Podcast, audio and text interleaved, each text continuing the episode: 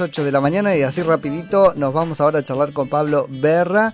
Hola Pablo, Nico Yacoy en FM Concepto, muy buen día y gracias por atenderme. ¿Qué tal? Buenas tardes, ¿cómo les va? Bien, muy bien. Bueno Pablo, contanos un poco este, tu experiencia habiéndote, este, bueno, ofrecido, porque siempre es voluntario, ¿no? Para, la, este, para probar la vacuna de COVID. Sí, hubo una convocatoria en, por los medios buscando voluntarios.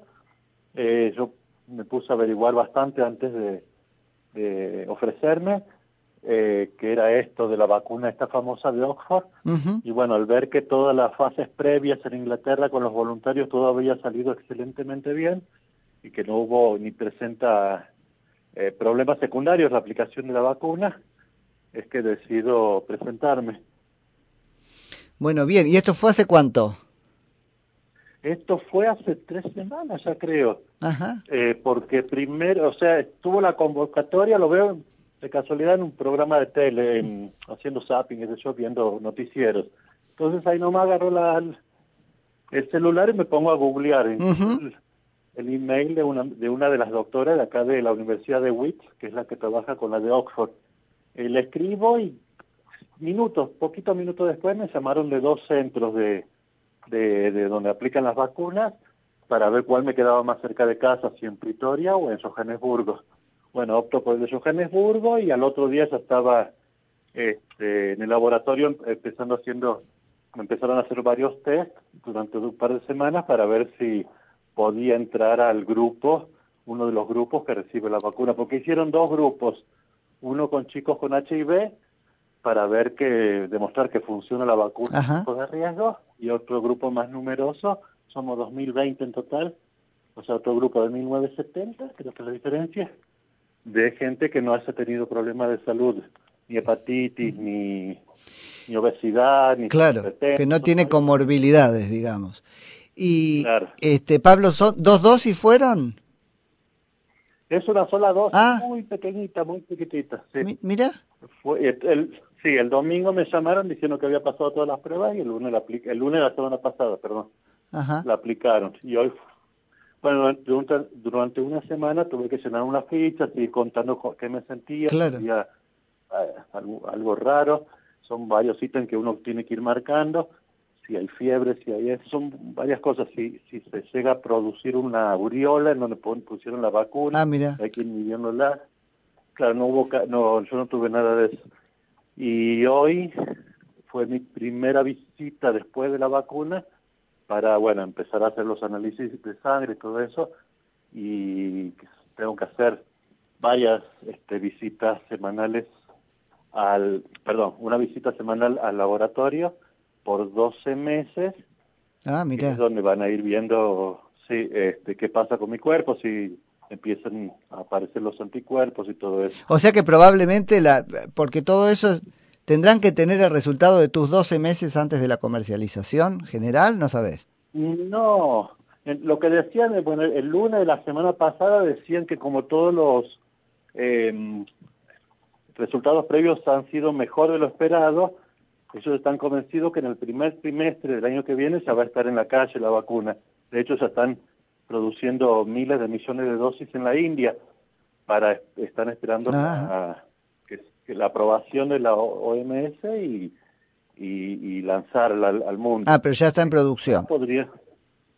Sí, sí, porque hasta ahora va todo bien. Hasta ahora va todo bien, esperemos que siga así. Vos efectivamente síntomas no tuviste o este ah, no, no, no te pasó nada en esos días que tenías que evaluar en la planilla, fiebre.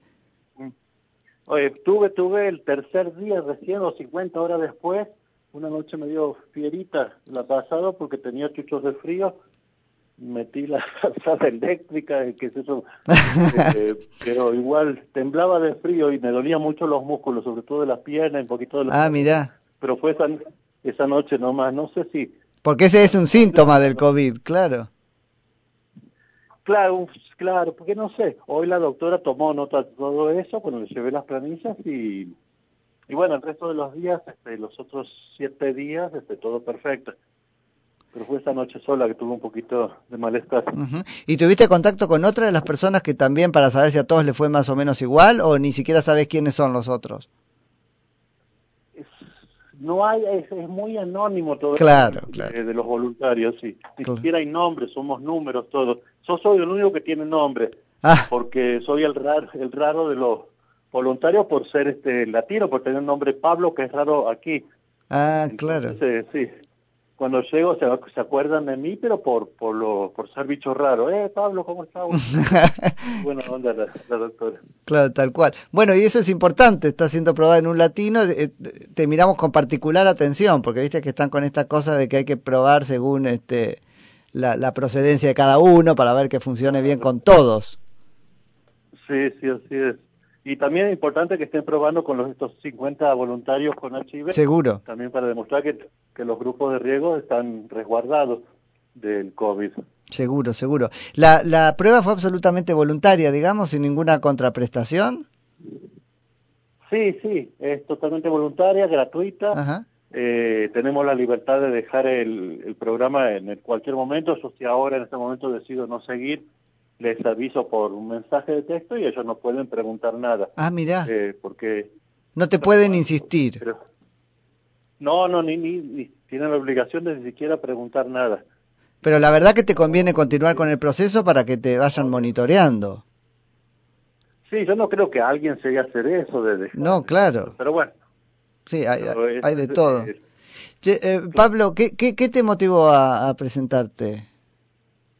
Muchos motivos hubo, supongo, está en el ADN de la familia, en, Santiago son somos muy solidarios por ahí, que sé yo. Justo hace un par de días veía una nota de, de un diario de Buenos Aires, una revista donde aparece mi sobrino, que es uno de los voluntarios por esos que cuidan los hoteles en Buenos Aires. Yo creo que está en la familia esto de hacer algo.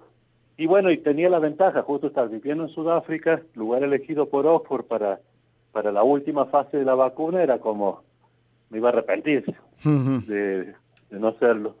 Y también, bueno, la cantidad de casos que hay en Sudáfrica, somos quintos en el mundo de cantidad de infectados. Tengo parientes políticos montones ya con el COVID, este, vecinos, los lugares donde hago las compras, los chicos, los empleados de la farmacia, del súper. Está, está avanzando a pasos agigantados el, el virus en Sudáfrica. Hubo no hubo cuarentena estricta como las que tienen ustedes, así que bueno, bien. está muy corobado aquí. Pablo, te agradecemos mucho, este, porque la verdad que ha sido, este, te, te, has prestado y ofrecido una cosa que es muy importante y tiene muy expectante a toda la humanidad, hay que ponerlo así. Ojalá, ojalá que sea, ojalá que la prueben cuanto antes, ojalá que pronto salgamos de este eh, despiole mundial este, que nos trajo problemas a todos económicamente, mentalmente. Sí. Eh, es fea la situación. Ojalá, ojalá que cuanto antes esta o cualquiera de las otras vacunas que están en competencia este, sea aprobada y, distribuida mundialmente. Así es, así es. Pablo, muchísimas gracias por la charla. Te dejamos dormir.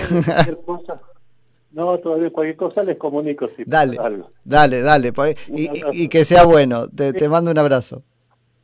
Gracias, hasta luego. Hasta luego. Es Pablo Berra, que es un argentino que se aplicó la vacuna contra el COVID, la vacuna de Oxford, en Johannesburgo. Noticias, opinión, música, comentarios, análisis. Todo en un solo lugar. Concepto 955. Periodismo NFM.